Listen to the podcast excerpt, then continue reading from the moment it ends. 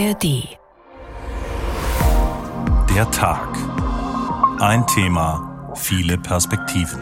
Heute mit Uwe Berndt. Also ich finde, in unserer Generation ist schon ziemlich viel Druck da, dass es erwartet wird, dass man sag ich mal, nicht um sechs, sieben schon aussticht, sondern auch noch available ist. Banktermine, äh, Arzttermine. Ich unternehme was mit meinen Patenkindern. Eben all das, was sonst am Wochenende ist, kann man jetzt mit auf dem Freitag noch erledigen und hat dann zwei Tage wirkliches Wochenende zur Erholung. Es ist absolut möglich, auch in kürzerer Arbeitszeit das Gleiche zu schaffen. Ich denke, dass das bei den Auszubildenden auch gut ankommt. Ein Tag länger Wochenende ist, glaube ich, schon ein Pluspunkt. Wir sagen auch, dass die Produktivität dann insgesamt, wenn man eben gut psychologisch gesund miteinander umgeht, dass wir dann Produktivitätszuwachs von ungefähr 20 Prozent haben. Also dass die Mitarbeiter dann einfach auch leistungsfähiger sind. Deutschland diskutiert über die Vier-Tage-Woche. Dabei haben wir sie doch im Frühling längst. Wegen der vielen Feiertage. Auch in dieser Woche ist ja wieder einer. Wunderbar, denken wir dann immer als erstes, bis dann der Chef auf der Matte steht und von uns erwartet, dass wir die Arbeit von fünf Tagen mal wieder in vier zu rocken haben. Na super, wie soll das denn gehen? So geht das nicht weiter. Wir müssen Arbeit ganz neu denken. Vieles ist ja auch schon in Bewegung geraten, zum Beispiel durch das Homeoffice. Unsere Arbeitswelt ändert sich radikal. New Work ist das neue Modewort. Und da stehen dann nicht nur neue Arbeitsmodelle zur Disposition, sondern auch alte Hierarchien, weniger Chefs, wow, weniger Chefs, neue Entscheidungsstrukturen, konsequente Digitalisierung und so weiter. Ja, und die junge Generation hat längst andere Ansprüche an die Arbeitswelt. Sie will mehr Work-Life-Balance, also mehr Zeit für Familie, Freunde, Freizeit. Wie kriegen wir das hin? Ist das vielleicht sogar machbar? Unser Thema jetzt im Radio und in der App der ARD Audiothek. Schaffe, schaffe, abschaffe können wir uns weniger Arbeit leisten. Denn irgendwie muss das ja auch alles finanziert werden. Eine Vier-Tage-Woche bei vollem Lohnausgleich, das wäre ja eine Lohnsteigerung von 20 Prozent und manchen Unternehmen, das im internationalen Wettbewerb steht, hätte dann kaum noch eine Chance. Aber manche kriegen das eben auch hin. Fangen wir mit einem Beispiel an. Thorsten Schweinhardt fasst einen NDR-Fernsehbeitrag für uns zusammen. Der stammte von Gesa Berg. Beim Berliner Kondomhersteller Einhorn ist alles anders. Es gibt keine Chefs, gleichen Lohn für weniger Arbeit und Urlaub nach eigenem Ermessen. Das Unternehmen lebt New Work. Doch was ist das eigentlich?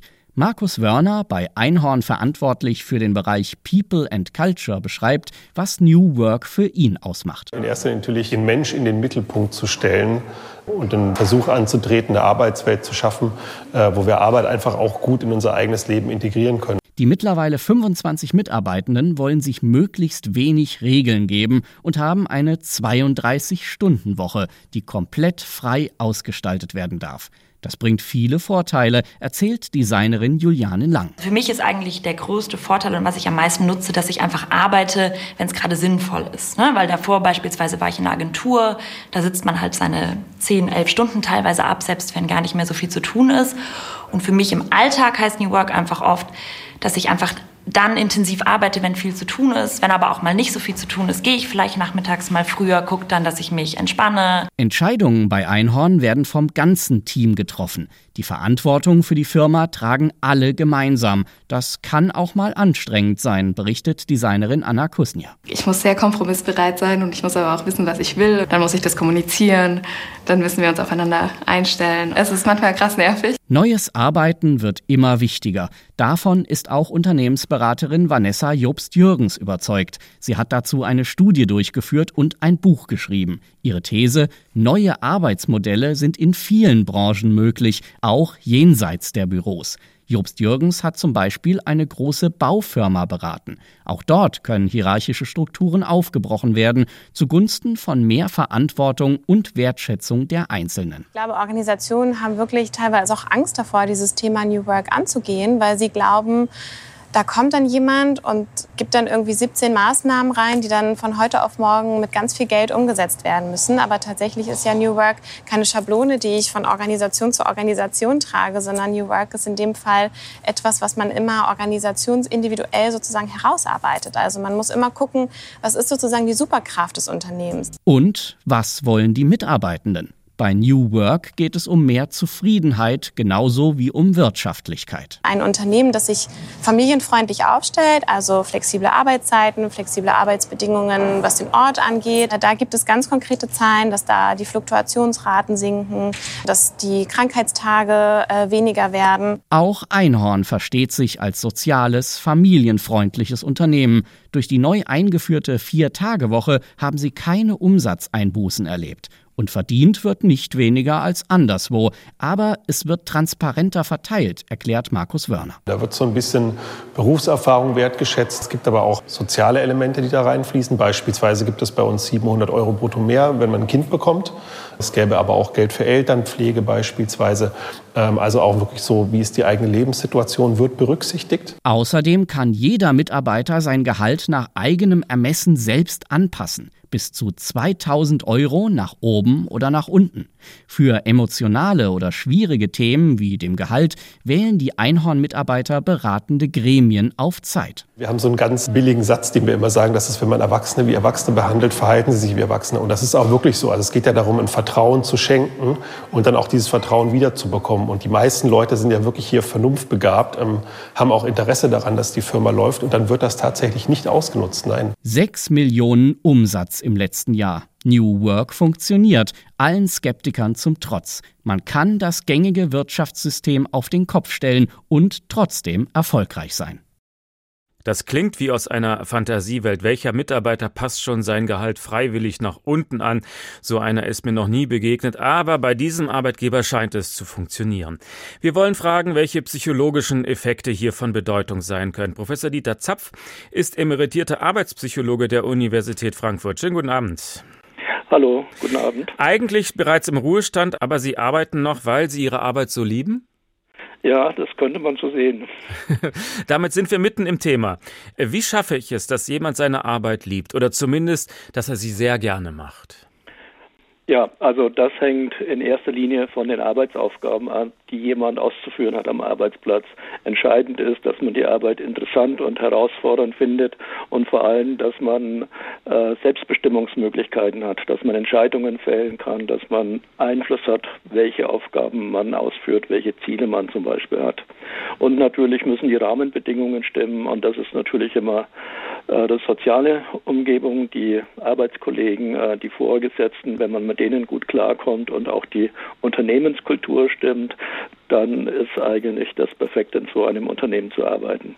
Und Sie messen das mit der sogenannten Lotteriefrage. Wie funktioniert die? Ja, das sind eigentlich schon alte Untersuchungen. Man fragt Leute, stellen Sie sich vor, Sie würden so viel Geld verdienen, dass Sie im Leben nie mehr arbeiten müssten, also mehrere Millionen Euro. Was würden Sie dann tun? Würden Sie dann sofort aufhören zu arbeiten? Würden Sie weiterarbeiten, aber unter anderen besseren Bedingungen? Oder würden Sie vielleicht genauso weiterarbeiten wie bisher? Und da zeigt sich eigentlich regelmäßig, dass das so gleichmäßig verteilt ist. Also ein Drittel würde in der Tat aufhören, weil offensichtlich die Arbeit nichts hergibt, aber ein Drittel würde genauso weiterarbeiten, ähm, wie sie das in den letzten Jahren getan haben. Und da muss die Arbeit eindeutig mehr bieten als nur eben äh, die Bezahlung. Und Sie würden auch weiter forschen, wenn Sie im Lotto gewonnen hätten? Ich würde definitiv noch weiter forschen. Sie haben viel geforscht zu Gesundheit und psychischer Stress am Arbeitsplatz. Welche Rolle spielt da so die Arbeitszeit? Die Arbeitszeit spielt auf jeden Fall eine Rolle. Also man kann in verschiedenen Untersuchungen sehen, dass eben überlange Arbeitszeiten, und da geht es jetzt vor allem um Überstunden, ähm, dass das ein wichtiger Belastungsfaktor ist, der sich negativ auf die Gesundheit auswirkt.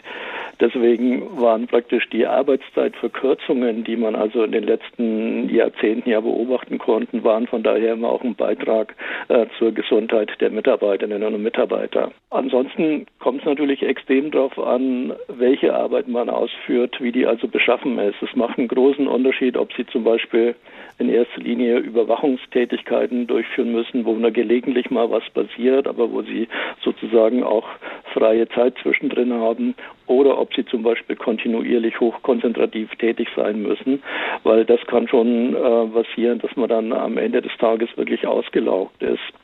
Und solche herausfordernden Tätigkeiten, die also sehr viel Energie verlangen, die hat man ja oft eben auch im Dienstleistungsbereich. Also wenn Sie zum Beispiel mit Patienten oder Kindern arbeiten, das kann dann schon eine sehr fordernde Tätigkeit sein, wo man dann oft froh ist, wenn die Arbeitszeit zu Ende ist. Es wird ja zurzeit mal wieder, muss man sagen, über die Vier-Tage-Woche diskutiert.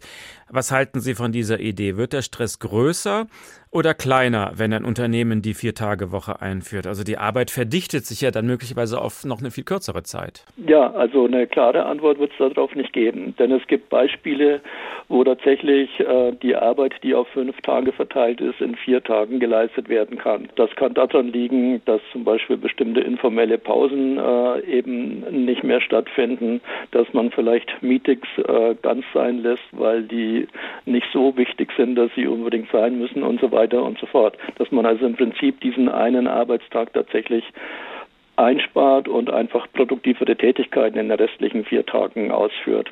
Aber es gibt natürlich, das dürfen wir jetzt auch nicht vergessen, ganz andere Arbeitsplätze, wo jeder Tag, wo nicht gearbeitet wird, einfach eine andere Person da sein muss, die dann entsprechend einspringt. Also denken wir an die Pflege zum Beispiel, äh, Krankenpflege, Altenpflege, äh, denken wir an die Lehrer, die unterrichten. Da gibt es ja keine Möglichkeiten, die Arbeit irgendwie zu komprimieren oder auto, zu, zu automatisieren. Da muss einfach immer jemand da sein. Das heißt, die Vier-Tage-Woche wäre erstmal auf jeden Fall positiv für viele, weil das Wochenende eine sehr wichtige Rolle spielt für die Erholung. Es gibt viele Untersuchungen in der Arbeitspsychologie, wo man zum Beispiel untersucht hat, wie eigentlich der Jahresurlaub sich auswirkt. Das glauben ja viele, dass ich mich, wenn ich da mal drei Wochen wirklich nichts mache, ich mich so richtig gut erhole. Das stimmt dann schon, aber nach drei, vier Wochen hinterher ist der Effekt meistens schon wieder verpufft. Das heißt also, es geht um die Erholung, die tägliche Erholung, aber vor allem auch um die Erholung am Wochenende. Und da dürfen wir nicht vergessen, dass wenn man am Wochenende nicht arbeitet, das ja nicht heißt notwendigerweise, dass es wirklich freie Zeit ist, sondern man hat ja oft auch viele Aufgaben in der freien Zeit. Man muss äh, Wäsche waschen, einkaufen gehen, sich vielleicht um das Haus kümmern und viele andere Dinge mehr, die Kinder und vielleicht die Eltern, die gepflegt werden müssen, noch gar nicht äh, einbezogen, sodass im Endeffekt nicht so viel freie Zeit übrig bleibt. Und da ist natürlich jetzt ein zusätzlicher dritter Tag am Wochenende äh, extrem hilfreich. Und deswegen denke ich, bei Umfragen kommt eigentlich immer raus, dass die Mehrheit die vier Tage Woche gut findet bis auf diejenigen, die tatsächlich befürchten, dass es zu einer Arbeitsintensivierung führen würde, die sie dann auch wieder nicht wollen würden. Die würden dann vielleicht ein anderes Modell bevorzugen, ja, weniger arbeiten, aber lieber nicht vier Tage, sondern fünf Tage, dafür aber nur sechs Stunden am Tag. Dann habe ich am Nachmittag ein bisschen Zeit, mich auszuruhen. Ist das ein Effekt, den sich, der sich messen lässt? Ja, würde ich schon sagen. Es gibt schon einige Untersuchungen, die gerade zeigen, dass sozusagen in der letzten Arbeitsstunde die Auswirkungen auf das Befinden nochmal mit am stärksten sind. Also gerade wenn so bestimmte Anforderungen, entweder körperliche Anforderungen oder zum Beispiel sehr, sehr hohe Anforderungen an die Konzentration äh, vorhanden wären, hätte man einen Vorteil, wenn die Arbeitszeit gekürzt wäre. Man kann übrigens auch in vielen Untersuchungen sehen, dass ähm, Halbtagskräfte an dem halben Tag mehr schaffen als die äh, Kräfte, die also den ganzen Tag anwesend sind. Und das liegt auch oft wieder daran, dass sie einfach eher in der Lage sind, die Arbeitszeit voll konzentrativ zu arbeiten, während diejenigen, die dann wirklich ihre acht Stunden äh, durcharbeiten müssen, die machen eben zwischendrin mal eine Kaffeepause, gehen mal kurz raus oder legen stehen mal kurz auf, weil man einfach äh, sozusagen, wenn man angestrengt gearbeitet hat, eben auch zwischendrin wieder Phasen der Erholung braucht. Kann man also sagen, wie viel Erholung braucht man, um am nächsten Tag fit zu sein? Oder ist das so individuell, dass das gar nicht geht? Naja, da gibt es Unterschiede, aber natürlich jeder Mensch muss sich erholen. Also Stress oder Beanspruchung ist ja praktisch der Prozess, der sozusagen unsere Fähigkeiten und so weiter in Anspruch nimmt und auch unsere körperlichen Bedingungen ja verändert. Es werden Stresshormone ausgeschüttet, äh, der Kreislauf wird aktiviert und so weiter und so fort. Und wenn wir aufhören zu arbeiten, äh, dann sollte praktisch das alles wieder auf die Ausgangsbedingungen zurückgehen. Das heißt, die Stresshormone sollten abgebaut werden, Die psychischen Anstrengungseffekte sollten also mit der Zeit wieder verschwinden. Und Erholung ist ja praktisch der Prozess, der dazu führen soll, dass ich zu den Ausgangsbedingungen zurückkehre. Und da gibt es wiederum Untersuchungen, die zeigen, dass bei vielen Arbeitnehmern das praktisch über Nacht nicht hundertprozentig funktioniert. Das heißt, am Wochenende hat man sich gut erholt, aber im Laufe der Woche sieht man, dass die Leute angeben, immer so ein bisschen müder zu sein als am Tag vorher und dass man dann praktisch am nächsten Wochenende wieder die Chance hat, sich so weit zu wiederholen, dass man wieder auf dem Ausgangspunkt ist. Also die Untersuchungen zeigen jedenfalls, dass bei durchschnittlich Arbeitenden schon die Bedingungen günstig sein müssen, dass Erholung stattfindet. Das war der Arbeitspsychologe Professor Dieter Zapp von der Goethe-Universität Frankfurt. Vielen Dank. Es gibt noch mehr gelungene Beispiele für Unternehmen, die neue Wege gehen bei der Arbeitszeit. Hier ein Beispiel aus Nordhessen. Der Elektroanlagenbauer Völzke aus Gudensberg im Schwalm-Eder-Kreis hat die Vier-Tage-Woche eingeführt und der Prokurist der Firma Dennis Vogel erklärt, wie die Idee genau entstanden ist. Wir hatten das von einem anderen Handwerksbetrieb gehört, äh, die das eingeführt hatten und haben dann eine Mitarbeiterbefragung gemacht und das Interesse daran, das selbst mal auszuprobieren, war groß. Da haben wir gesagt, wir probieren das mal aus. Erst zwei Monate zur Probe und seit dem 1. Januar im Alltagsbetrieb hat sich das neue Arbeitszeitkonzept inzwischen bewährt. Auch wenn Mitarbeiterin Verena Schmidt erst überzeugt werden musste. Ich war tatsächlich am Anfang ein bisschen skeptisch, wie läuft das, aber nach der Probephase muss ich sagen, war ich tatsächlich begeistert. Man hat einen Tag mehr, an dem man eben alles erledigen kann, was sonst eben liegen geblieben ist. Steffen Schubert indes war gleich von der Vier-Tage-Woche begeistert. Das ist super. Freitags frei zu haben, ist schon wirklich was Schönes. Momentan planen wir Hochzeit. Das bietet sich ganz gut an. Und auch Verena Schmidt weiß inzwischen den zusätzlichen freien Tag zu schätzen. Banktermine, äh, Arzttermine. Ich unternehme was mit meinen Patenkindern. Eben all das, was sonst am Wochenende ist, kann man jetzt mit auf dem Freitag noch erledigen und hat dann zwei Tage wirkliches Wochenende zur Erholung. Natürlich habe man die Umstellung vor allem umgesetzt, um gegenüber Mitbewerbern Vorteile zu haben, sagt Vogel. Fachkräften müsse man eben heute etwas bieten und den ebenfalls händeringend gesuchten Azubis auch. Ich denke, dass das bei den Auszubildenden auch äh, gut ankommt, drei Tage frei zu haben, einen Tag länger Wochenende ist, glaube ich, schon ein Pluspunkt. Kritik von den Kunden gab es übrigens keine, obwohl Handwerker ja knapp sind und die jetzt auch noch einen Tag weniger arbeiten. Das aber sei ja letztendlich eine Milchmädchenrechnung, entgegnet Vogel. Dadurch, dass sich die Wochenarbeitszeit ja eigentlich auch nicht ändert, lasse ich das Argument auch nicht gelten. Ne? Und so sieht Vogel in dem Elektroanlagenbauer Völzke auch so etwas wie einen Vorreiter für ein Arbeitszeitkonzept, das schon in naher Zukunft Alltag sein könnte. Work-Life-Balance wird immer mehr Thema und ich denke, nach und nach werden auch andere Handwerksbetriebe und auch andere Unternehmen die Vier-Tage-Woche für sich unter Umständen einführen. Rainer Janke berichtet aus Gudensberg. Die Vier-Tage-Woche als Lockmittel, damit man überhaupt noch neue Mitarbeiter finden kann. Wobei man ein kleines Detail nicht übersehen darf. Die Wochenarbeitszeit wurde in dieser Firma ja nicht reduziert. Also die Mitarbeiter erarbeiten sich den freien Freitag durch längere Arbeitszeiten von Montag bis Donnerstag. Auch das passt ja nicht bei jedem unbedingt in die Lebensplanung. Wann kann man überhaupt noch seine Kinder sehen? Die Techniker Krankenkasse hat die psychischen Belastungen am Arbeitsplatz jetzt mal wissenschaftlich untersuchen lassen. Dr. Mark Hüber Albers vom Institut für betriebliche Gesundheitsberatung hat diese Studie durchgeführt und kann uns diese Ergebnisse erläutern. Ich grüße Sie. Ich grüße Sie. Das Hallo. Motiv für die Krankenkasse liegt ja auf der Hand. Immer mehr Menschen lassen sich krankschreiben wegen Burnout. Das verursacht immense Kosten. 38,5 Prozent der befragten Chefs haben angegeben, dass Burnout, Depression und Überlastung ein großes Thema in ihrem Unternehmen ist. Wie kommt das eigentlich? Ja, es ist ein spannendes Ergebnis, was wir jetzt aktuell schon sehen. Und natürlich, woher das kommt, ist extrem facettenreich. Ähm, unter anderem aber, und es wird in einer anderen Stressstudie hervorgehoben, ist ein Bereich, nämlich der Bereich Beruf, Ursache dafür, dass es zu Stress kommen kann, was dann natürlich auch zu Burnout etc. Ähm, führen könnte. Von daher bewegen wir uns im beruflichen Kontext in einem Raum, wo wir an diesem Punkt eben auch ansetzen können. Welche Faktoren führen dazu, dass Menschen unter Burnout leiden? Das ist auch äh, nicht auf einen Punkt zurückzuführen. Es ist von Person zu Person enorm unterschiedlich.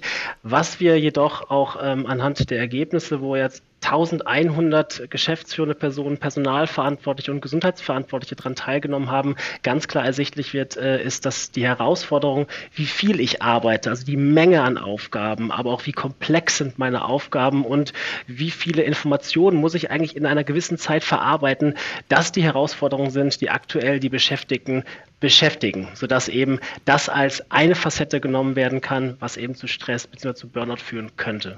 In vielen Bereichen sind heute die psychischen Belastungen bereits schlimmer als die körperlichen. Und erschreckend fand ich die Zahl in Ihrer Studie, dass 70 Prozent der befragten Chefs befürchten, dass diese Probleme in den kommenden Jahren noch schlimmer werden. Woran liegt das denn? Ähm, auch das ist mit diesen äh, gerade angesprochenen Punkten so ein bisschen parallel nebeneinander zu legen, denn wir haben auch gefragt, was sind denn die Herausforderungen, die in den nächsten drei Jahren auf die Beschäftigten zukommen? Und da sind es eben auch diese drei gerade genannten ähm, Aspekte, die enorm wichtig sind, dass es eben auch zu einer ja, Verschlimmerung, zu einer Vergrößerung des, des Problems der psychischen Erkrankung kommen könnte. Daneben müssen aber natürlich auch weitere Aspekte berücksichtigt werden. Das Thema Wertschätzung, Führung, eine Unternehmenskultur zu berücksichtigen. All das ist, glaube ich, auch in den letzten Jahren von enormem Wert geworden. Dadurch, dass immer mehr und mehr Beschäftigte auch im Homeoffice, in der mobilen Arbeit arbeiten, ähm, eben das, das Thema Führungspersonen und Führungs- ähm, oder gesund zu führen im Unternehmen immer relevanter wird und so dass dieser Aspekt eben darauf einzahlt, ähm, dadurch, dass mehr Personen ins mobile Arbeiten gehen, möglicherweise damit auch zusammenhängt, dass die psychischen ähm, Erkrankungen ansteigen werden, weil eben das Führen auf ja, Raum nicht mehr so einfach geht wie das Führen in dem Unternehmen vor Ort. Und das scheint eine komplexe Aufgabe zu sein. Manche Firmen bieten Yogakurse an für Angestellte. Sie sagen, das reicht alles nicht. Was muss grundsätzlich sich ändern? Leider ist es so, dass ähm, vor allem die Ergebnisse zeigen, dass eher auf der Verhaltensebene gearbeitet wird. Das bedeutet, dass verschiedene gesundheitsförderliche Maßnahmen den Beschäftigten gegeben werden, sodass das eigene Verhalten optimiert werden kann. Das ist aber nur die eine Seite der Medaille. Die zweite Seite der Medaille und das, was äh, wirklich enorm wertvoll eigentlich für das Unternehmen ist, ist es, sich die Strukturen anzuschauen. Also wirklich die Prozesse im Unternehmen anzuschauen, sodass damit die Gesundheit auf der Verhältnisebene gefördert werden kann. Und da ist ein enormer äh, Nachholbedarf, denn insbesondere gäbe es zum Beispiel die Möglichkeit, die Beschäftigten ja, direkt zu fragen, woran liegt es denn, dass Sie gerade psychisch vielleicht äh, erschöpft sind? Was sind die Belastungen bei Ihrer Arbeit? Und da sehen wir, obwohl es eine gesetzliche Notwendigkeit ist, dass aktuell 50 Prozent der Unternehmen dieses Instrument wirklich nutzen, zu erfahren, wie es den Beschäftigten gerade geht. Können Sie das nochmal an einem von mir aus auch fiktiven Beispiel erläutern? Was müsste man an Strukturen ändern, damit sich da was bessert? Also von diesem Instrument, von dem ich gerade gesprochen habe, geht es darum, dass die Tätigkeiten und die Beschäftigten dahingehend auch gefragt werden, welche Belastungsfaktoren auftreten. Das sind Belastungsfaktoren, die die Arbeitsumgebung betreffen, aber das soziale Miteinander auch, den, den Arbeitsinhalt und das alleine, diese Durchführung von einer Befragung zum Beispiel, von Interviews, von Workshops, ist schon ein Prozess, es ist eine strukturelle Maßnahme, sodass eben dann, wenn Ergebnisse vorliegen, wirklich ganz konkret Maßnahmen abgeleitet werden können, die an dem Problem auch und an der Ursache äh, wirklich ansetzen setzen und nicht ja eher nach Pi mal Daumen bzw. Bauchgefühl dann ähm, Gesundheit fördern sollen in den Unternehmen. Und was könnten das dann für Maßnahmen sein? Weniger mhm. Sitzungen oder vielleicht sogar mehr Sitzungen? ja, da könnte ich länger drüber sprechen. Also gesundheitsförderliche Maßnahmen insofern äh, könnten gerade, wenn wir das Thema Führung wieder ansprechen, zum Beispiel sein, dass es auf der Führungsebene ähm, ja Strukturen gibt, Commitments gibt, dass das Feedback den Beschäftigten gegeben wird, ähm, dass es immer wieder auch zu Gesprächen kommen kann, die 360 Grad stattfinden, sodass Führungskräfte lernen können von den Beschäftigten, aber eben natürlich auch die Beschäftigten von den Führungskräften. Es geht darum, das Thema Gesundheit auch in der Vision, in der Mission der Unternehmen zu verankern, dass überhaupt erstmal diesem, diesem Thema auch Raum gegeben wird. Und da können zum Beispiel ganz konkret strukturelle Maßnahmen sein, dass es Personen im Unternehmen gibt, die sich mit diesem Thema auseinandersetzen und die gewisse Zielvorgaben haben, dass Gesundheit im Unternehmen gefördert wird. Ja, da erleben dann viele, dass der Anspruch und Wirklichkeit in der Realität auseinanderklafft. Erst heißt es, ja, ich bin immer offen für alles und jeden, meine Tür steht immer offen. Und wenn es dann zu solchen Situationen kommt, dann will der Chef dann doch die alte Hierarchie eingehalten sehen, oder?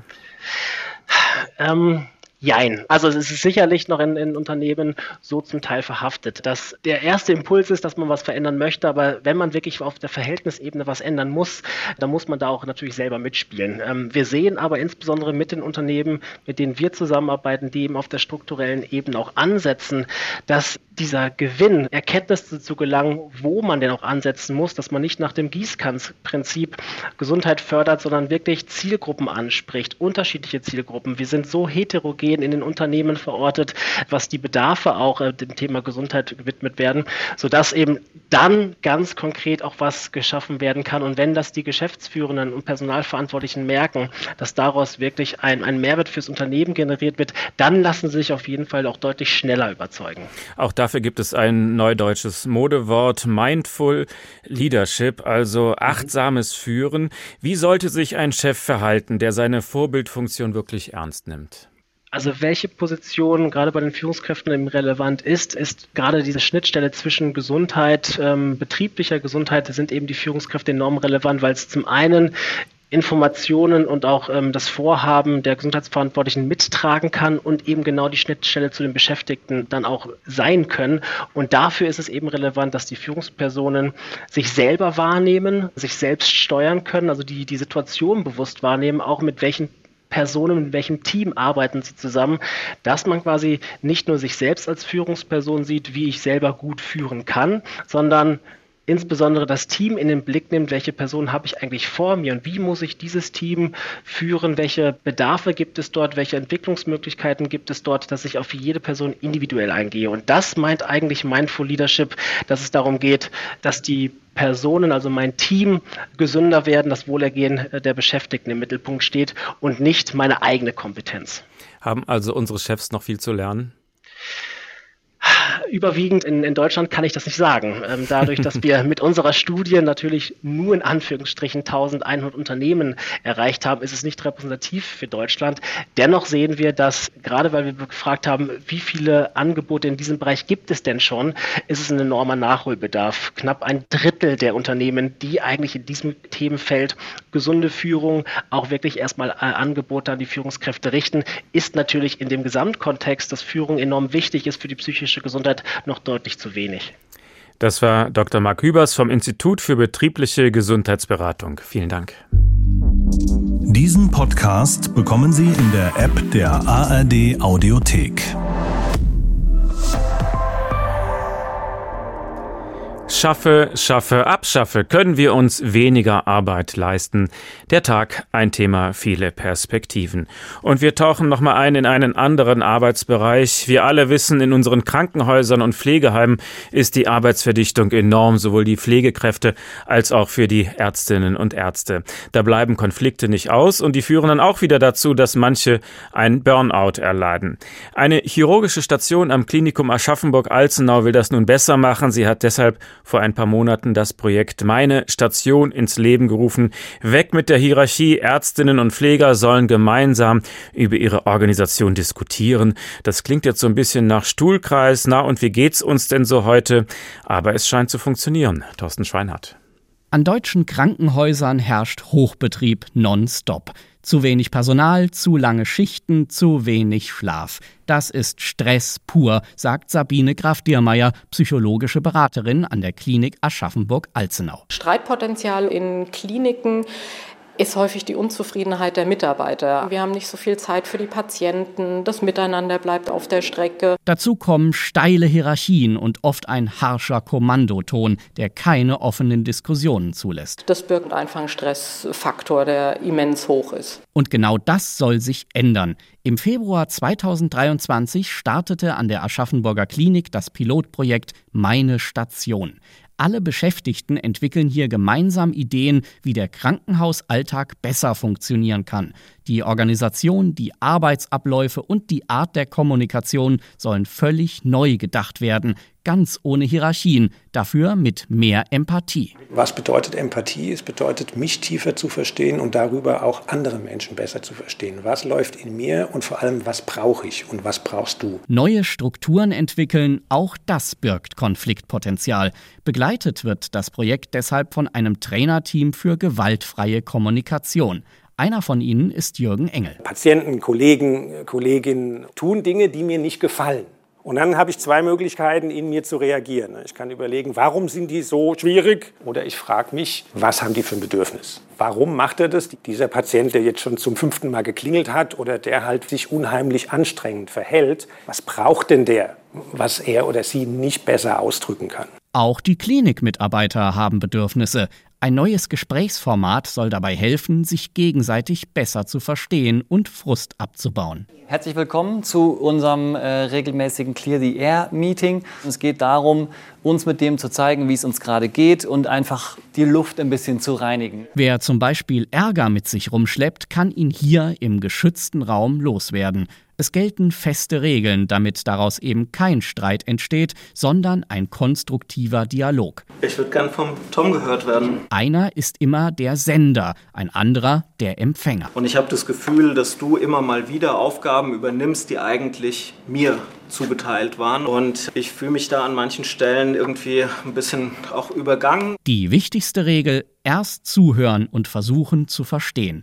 Dann erst wird der, der eben noch Empfänger war, zum Sender und kann seine Sicht auf die Dinge mitteilen. Also ich kann das gut nachvollziehen. Das ist aber diese neue Art, wie man miteinander umgeht, dass man eben dieses rollenbasierte Arbeiten, dass ich das auch erst lernen muss. Bei so viel offener, ehrlicher Kommunikation gibt's da überhaupt noch Streit? Doch, sagt Sabine Graf-Diermeier, aber es wird jetzt anders gestritten. Es wird nicht mehr so aggressiv gestritten. Also es ist überlegter. Man haut nicht einfach direkt so seine, seine Meinungen raus oder was einem jetzt am anderen stört. Man geht ganz anders in die Gespräche, in die Streitsituation rein als am Anfang. Auch bei der Organisation der Arbeit wird jetzt viel mehr Rücksicht auf die jeweiligen Bedürfnisse genommen. Die Klinikmitarbeiter finden, der Druck ist spürbar weniger geworden. Dieser Stress ist weg, dieses Miteinander, wesentlich offener wird geredet, man hat mehr Zeit wieder. Und das kommt auch bei den Patientinnen und Patienten an. Bei der Visite bleibt jetzt mehr Zeit für den persönlichen Austausch. Ich habe das Gefühl, dass es auf Augenhöhe einfach äh, kommuniziert wird hier. Gegenseitiges Vertrauen und eine Gesprächs- und Streitkultur auf Augenhöhe, das alles hilft am Ende auch ganz doll beim Gesundwerden. Initiiert hat dieses Projekt Professor Hubertus Schmitz-Winnenthal. Er ist Chefarzt und Chirurg am Klinikum Aschaffenburg und mit ihm können wir nun über die ersten Erfahrungen in diesem Projekt reden. Vielen Dank, dass Sie sich die Zeit nehmen. Ja, danke, dass Sie mir zuhören, beziehungsweise dass wir sprechen können. Also zuerst waren viele Schulungen und seit etwa drei Monaten wird das Projekt jetzt auch im Stationsalltag angewendet. Was hat sich für die Patienten seitdem geändert? Eine ganze Menge, ehrlich gesagt. Ähm, also die, der stationäre Ablauf wurde ja von dem Team neu gestaltet. Nicht nur der stationäre Ablauf, wie die Patienten behandelt wird, auch die Raumgestaltung, also was wir wo tun, haben wir geguckt, dass wir das dem Purpose unterstellen, also der Sinn und Zweck, warum wir dieses Projekt machen, ist in diesen Ablauf komplett integriert worden. Das bedeutet zum Ersten, dass die Patienten geschult werden. Also wir sind ja eine ähm, chirurgische Abteilung, die vor allen Dingen ähm, onkologische Patienten operiert, auch große onkologische Operationen, sehr viel Pankreaskrebspatienten, Magen, Darm, Kolorektal. Und diese Patienten werden auf die Operation und auch auf den stationären Aufenthalt gut vorbereitet. Sie kommen in eine Patientenschulung. Da wird ihnen neben der Erklärung, was operiert wird, was normal ist, wird auch die Station gezeigt, wird gezeigt, wie sie ähm, na, nach Operationen auf dem Bett aufstehen. Sie kriegen schon Krankengymnastik vor der Operation, Atemtraining vor der Operation, der Ablauf auf der Station wird den Patienten gezeigt, wo ist das Badezimmer, ähm, wie kann ich schauen, dass ich keine Schmerzen habe. Ähm, dann ist es auch so, dass die, die Visite kommt nicht zu denen ans Bett, sondern die Patienten kommen ähm, zur Visite in ein Untersuchungszimmer. Dann ist es auch so, dass die Patienten nicht mehr im Zimmer essen. Natürlich die, die jetzt ähm, nicht aufstehen können, trotz Schulung und so, das nicht funktioniert, die kriegen natürlich auch Essen am Bett und da wird auch Visite am Bett gemacht. Aber der Fokus, unser Fokus ist ja nun heute vor allem der Stress und der Druck auf die Mitarbeiter. Ja, Können genau. Sie da eine Veränderung feststellen nach drei Monaten? Naja klar, also dadurch, dass wir ähm, die Patienten viel mehr ähm, in diesen Behandlungsablauf integrieren und auch viel mehr mit, dass die Patienten viel mehr mitmachen, müssen die Mitarbeiter auch viel weniger tun. Also sie müssen nicht mehr hinlaufen, ähm, das Essen ab, verteilen, sondern die Patienten kommen zum Essen. Sie müssen die Medikamente, holen sich die Patienten vorne im Stützpunkt selber ab, ähm, kommen zur Visite. Also das ist eine Riesenentlastung. Ähm, das einerseits für die Patienten, die haben da, können einfach viel mehr mithelfen, aber auch für die Mitarbeiter, die da nicht mehr so hin und her rennen müssen. Ja, das ist eine Riesenentlastung, gar keine Frage. Patienten klingeln auch weniger, weil sie natürlich sich schon sehr viel zu helfen wissen. Es eine gute Kommunikation auch miteinander und erstaunlicherweise, das hatten wir am Anfang gar nicht so bedacht und auch gar nicht so erwartet, helfen sich die Patienten auch ähm, mit untereinander. Ja? Also wenn die jetzt zum Beispiel zusammen essen, jemand braucht noch ein Getränk oder so, dann macht das auch einfach der, der Tischnachbar. Das ist auch, ähm, sind viele Synergismen, die da ähm, zutage treten, was das Team total entlastet. Also durch diese Reform wird tatsächlich auch Arbeit eingespart, die die Pflegekräfte jetzt nicht mehr übernehmen müssen. Wie erkennen Sie heute, wenn eine Pflegekraft überfordert ist? Na gut, das ist natürlich ähm, eine Situation, die die Pflegekraft erkennen muss und auch frühzeitig erkennen muss. Ähm, da ist es so, dass wir die Menschen selber auch geschult haben. Wir haben die ausgebildet, ähm, zu merken, wann wird es mir zu viel oder was sind Situationen, die ich noch nicht so gut kann. Und ähm, wir arbeiten ja rollenbasiert, nicht mehr positionsbasiert. Also das heißt, die Menschen kriegen bestimmte Rollen, in die sie reinschlüpfen für ihre Tätigkeit, wo sie hier sind und aus der sie dann wieder rausgehen, wenn sie ähm, nach Hause gehen. Und am nächsten Tag kann es dieselbe Rolle sein, können aber auch andere Rollen sein. Und ähm, wenn man jetzt zum Beispiel ähm, durch diese Rollenanforderungen hat, ähm, dann muss man schauen, bin ich diesen Anforderungen gewachsen und wenn ich schon sehe, ah, morgen wird es nicht der Fall sein, dann muss ich Tätigkeiten tun, die ich noch nicht so gut kann, wo ich mich noch nicht so wohl fühle, was auch eventuell ein bisschen viel ist. Und dann kann ich schon heute schauen und sagen, hey, pass mal auf, ähm, ich muss da ähm, nochmal trainiert werden, ich brauche da mehr Kompetenz oder auch Unterstützung. Ja, ich äh, kann da jemand noch zusätzlich dazukommen und mich da unterstützen, dass ich eben nicht in diese Überforderung komme. Nun arbeitet nicht Ihr ganzes Krankenhaus nach diesen neuen Regeln, sondern Sie probieren das auf Ihrer Station erstmal aus. Wie gucken die anderen Stationen auf das, was sich bei Ihnen so tut, mit Missgunst, weil man Angst hat vor Veränderung oder wie ist so die Reaktion? Ähm, ja, also diese Reaktion gibt es auch. Missgunst, Angst, ähm, auch ähm, ein bisschen Argwöhn, gar keine Frage. Ähm, das, das, das, sind Stimmen, die ich durchaus auch wahrnehme, aber es gibt auch ähm, sehr, sehr viele, die sagen, Mensch, toll, dass ihr das macht. Endlich mal ähm, geht jemand neue Wege, endlich mal passiert was, probiert neue Dinge aus. das sind auch sehr laute Stimmen. Es gibt beides, ganz sicher. Und es gibt auch äh, Mitarbeiter, die sagen, hm, ich kann mir das nicht so richtig vorstellen, aber äh, irgendwie interessiert mich das jetzt auch nicht. Ähm, es gibt eigentlich ja, sämtliche ähm, Emotionen, die da ähm, bei uns im Krankenhaus zu finden sind. Nach drei Monaten können Sie noch wenig dazu sagen, wie die Fluktuation bei den Pflegekräften ist. Haben Sie die Hoffnung, dass Sie dann länger in Ihrem Beruf bleiben, weil Sie weniger überfordert sind?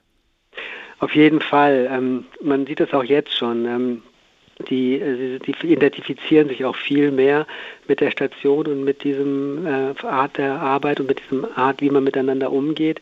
Ähm, auch bei Krankheit und so. Es ist bis jetzt nicht so, dass wir ein einziges Mal auf den Pflegepool zurückgreifen mussten, springen gegenseitig füreinander ein.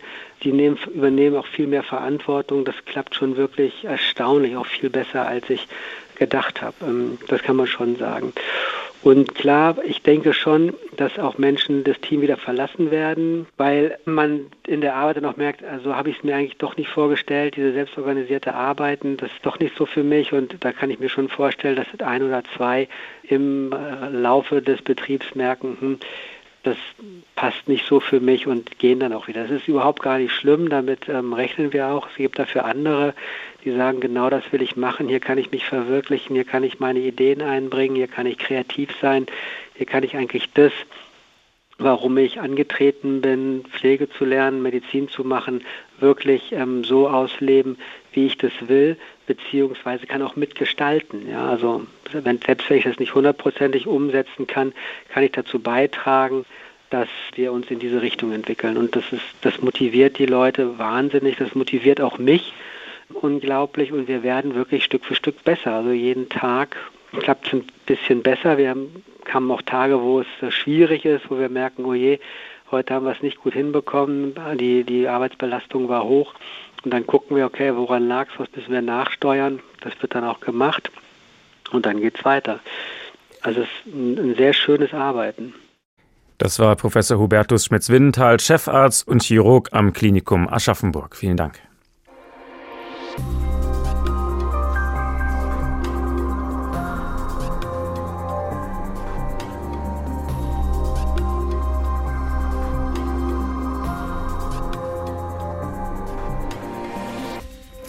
Schaffe, schaffe, abschaffe, können wir uns weniger Arbeit leisten.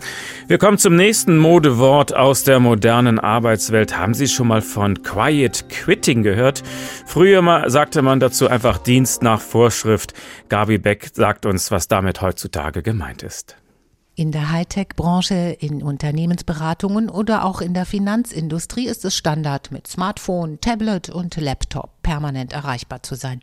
Ein Problem gerade für Berufsanfänger der Generation Z. Also ich finde, in unserer Generation ist, schon ziemlich viel Druck da eigentlich, ähm, dass es erwartet wird, dass man, sag ich mal, nicht um äh, sechs, sieben schon aussticht, sondern auch noch available ist. Ich glaube, man muss sich einfach Grenzen setzen man muss die Grenzen auch einhalten und im Team kommunizieren, aber teilweise auch mehr als acht Stunden arbeiten muss, wenn es eben die Arbeit erfordert. Aber ich kenne, ich spreche da sogar aus Erfahrung, weil ich schon eine Chefin hatte, die immer sehr, sehr lange Erreichbarkeit von mir verlangt hat. Ja, ich würde sagen, das geht auch über die acht Stunden hinaus. Und ich denke auch, das Wichtigste ist die Kommunikation bei der Sache. Also oft ist es so, dass auch mein Chef oder wir halt auch zeitzonenübergreifend arbeiten mit verschiedenen Ländern oder Kontinenten und dadurch halt auch später am Abend eben nochmal so ein Ping kommt oder eben die Frage, ob man nochmal ein Meeting ansetzt am, am späten Abend. Also man muss dieses Nein sagen auch lernen und viele sind halt gerade am Anfang, okay, sie wollen es eben recht machen und das ist die Gefahr, glaube ich.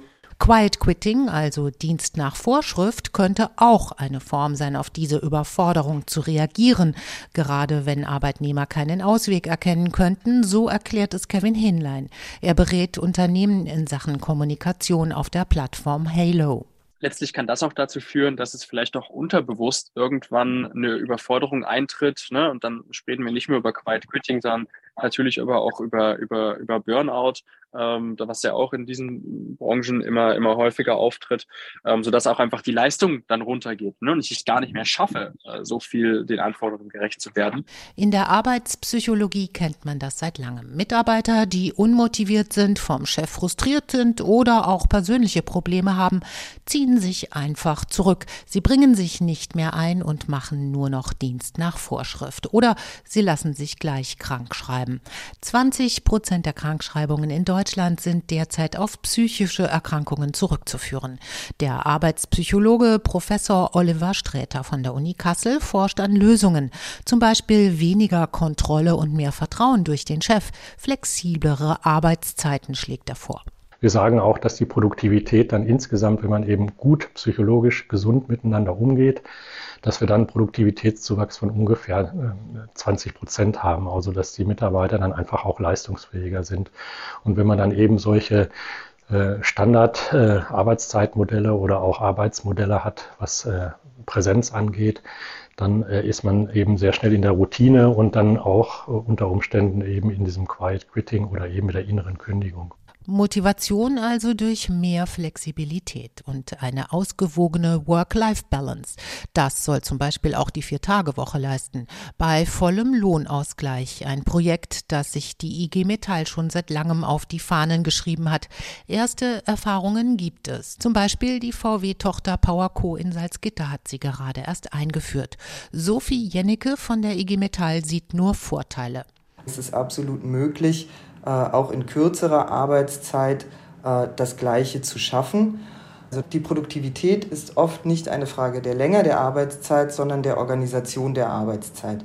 Vier-Tage-Woche und flexible Arbeitszeiten wäre also eine Lösung für mehr freie Zeit und die führt zu mehr psychischer Gesundheit und Spaß am Job.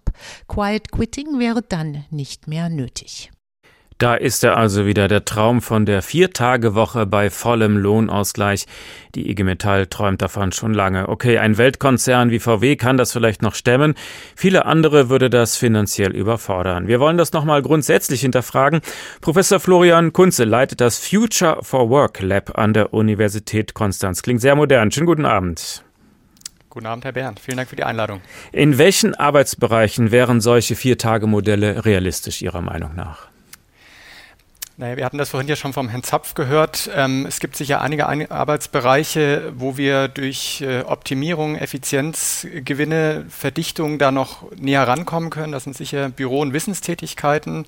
Ich denke, da gibt es große Möglichkeiten, das einzuführen. Ähm, in anderen Bereichen, insbesondere sowas, wo starke Präsenz notwendig ist, zum Beispiel Verkaufstätigkeiten, Pflegetätigkeiten, auch äh, Ausbildung, Lehrertätigkeit, da ist es sicher sehr, sehr, sehr viel schwieriger, das einzuführen. Bedeutet eher, dass man da sehr viel mehr Personal benötigen würde, um dann mehr Schichten zu haben, um die Arbeit umzustrukturieren. Und daran ähm, hakt es ja gerade, Personal zu gewinnen, Personal zu halten. Da haben wir fast alle Branchen mit zu kämpfen.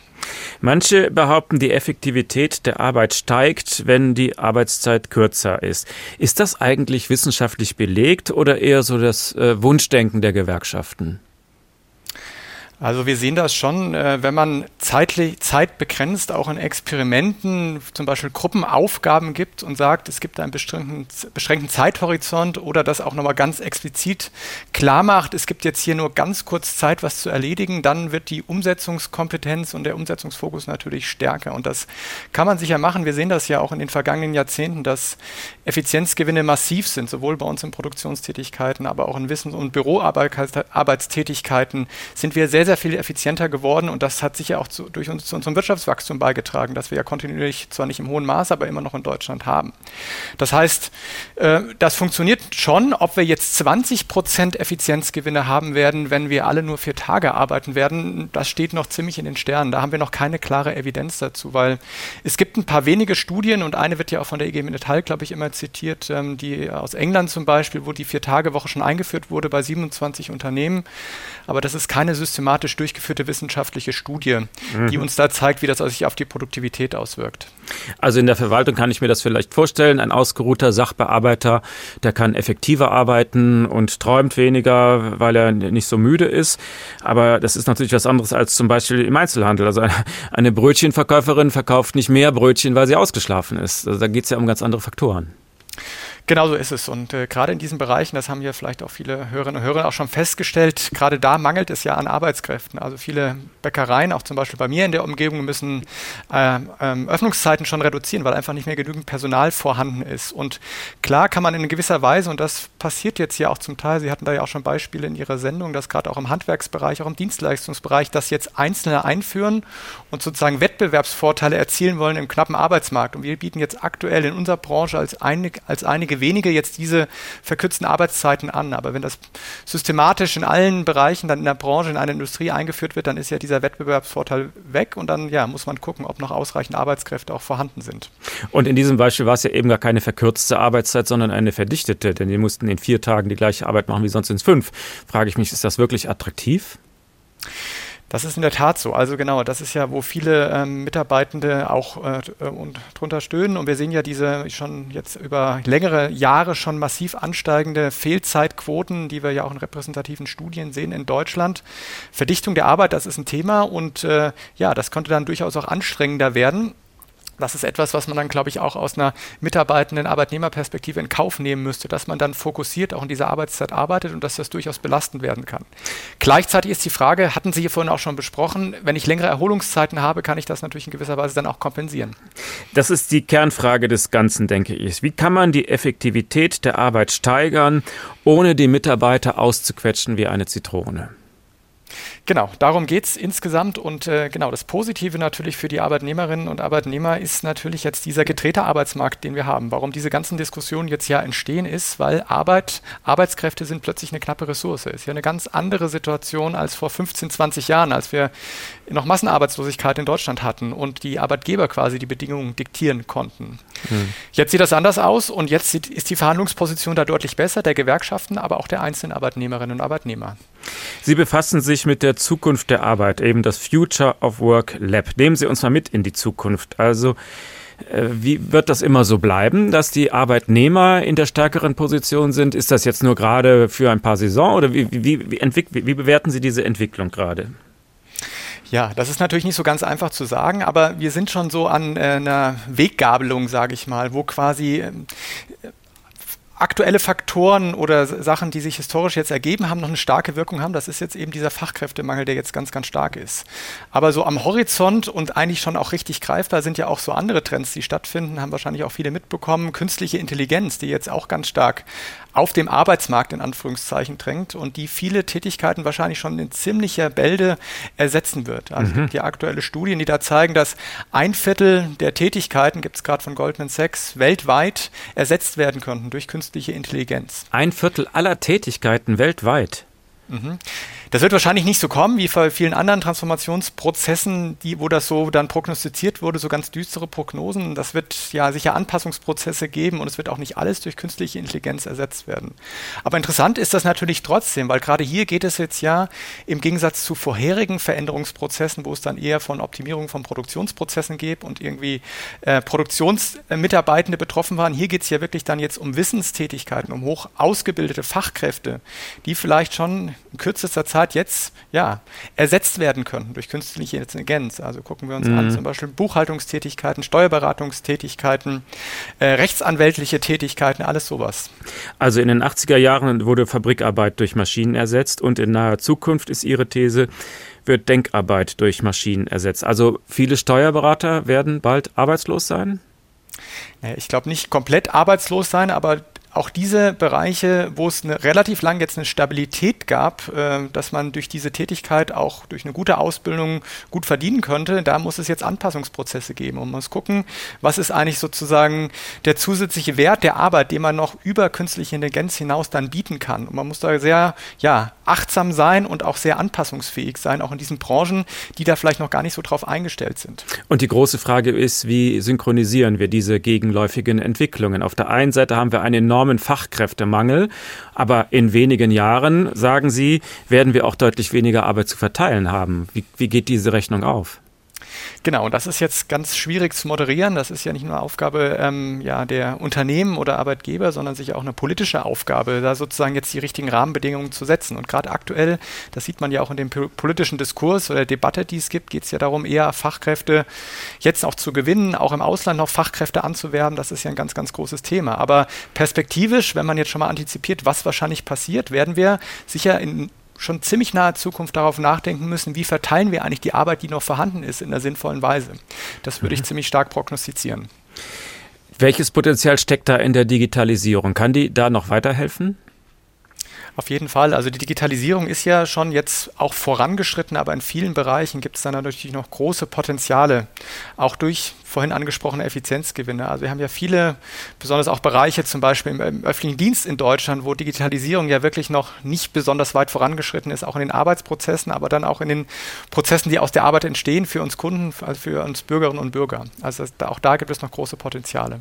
Es wird also wie immer in solchen Prozessen Gewinner geben und es wird Verlierer geben. Und die Frage ist, wie kriegt man das ausgeglichen? Muss uns das alles Angst machen oder können wir diesen Prozess konstruktiv gestalten? Also ich glaube, mit Angst äh, da jetzt ranzugehen, ist sicher äh, das, die schlechteste Perspektive. Ich glaube, uns alle, wir sind jetzt hier und äh, in großen Umbruchsphasen, in großen Transformationsphasen, aber gerade auch vorhin angesprochen, auch die Arbeitnehmerinnen und Arbeitnehmer haben ja großes Potenzial, jetzt durch ihre Verhandlungsmacht, die aktuell da ist, das Ganze auch mitzugestalten. Auch eine Arbeitsumgebung anzustreben, wurde in, in verschiedenen Beiträgen auch genannt, New Work, wo ich mich auch selber verwirklichen, selber mit identifizieren kann. Und das ist ja sicher eine sehr viel angenehmere Form des Arbeitens, die viele, viele, in Befragungen sieht man das auch anstreben. Das heißt, wir haben große Potenziale, diese schon sehr drastischen und ja, umfangreichen Veränderungsprozesse auch mitzugestalten. Träumen Sie von der Vier-Tage-Woche? Ähm, ich träume nicht unbedingt persönlich von der Vier-Tage-Woche. Ähm, ich sage immer, als Wissenschaftler ist man ja immer im Dienst. Äh, wir haben schon, äh, oder als Professor, wir haben ja schon äh, genau relativ flexible Arbeitszeiten, aber ähm, für mich wäre das, glaube ich, nicht was, was mich besonders motivieren würde. Das war Professor Florian Kunze vom Future Work Lab der Universität Konstanz. Herzlichen Dank. Schaffe, schaffe, abschaffe. Können wir uns weniger Arbeit leisten? Wenn Sie noch mehr über dieses Thema erfahren wollen, dann empfehle ich noch einen anderen Podcast aus der ARD Audiothek. Die Folge des Tagesschau-Podcasts Ideenimport. Die neue davon beschäftigt sich mit dem Thema mehr Work-Life-Balance schaffen. Auch den finden Sie in der ARD Audiothek in der Rubrik Politik und Hintergrund, genau wie unsere eigene Sendung auch. Mein Name Uwe Bernd. Ich wünsche Ihnen einen geruhsamen Feierabend, damit Sie morgen voller Energie wieder im Job durchstarten können. Der Tag. Ein Thema, viele Perspektiven.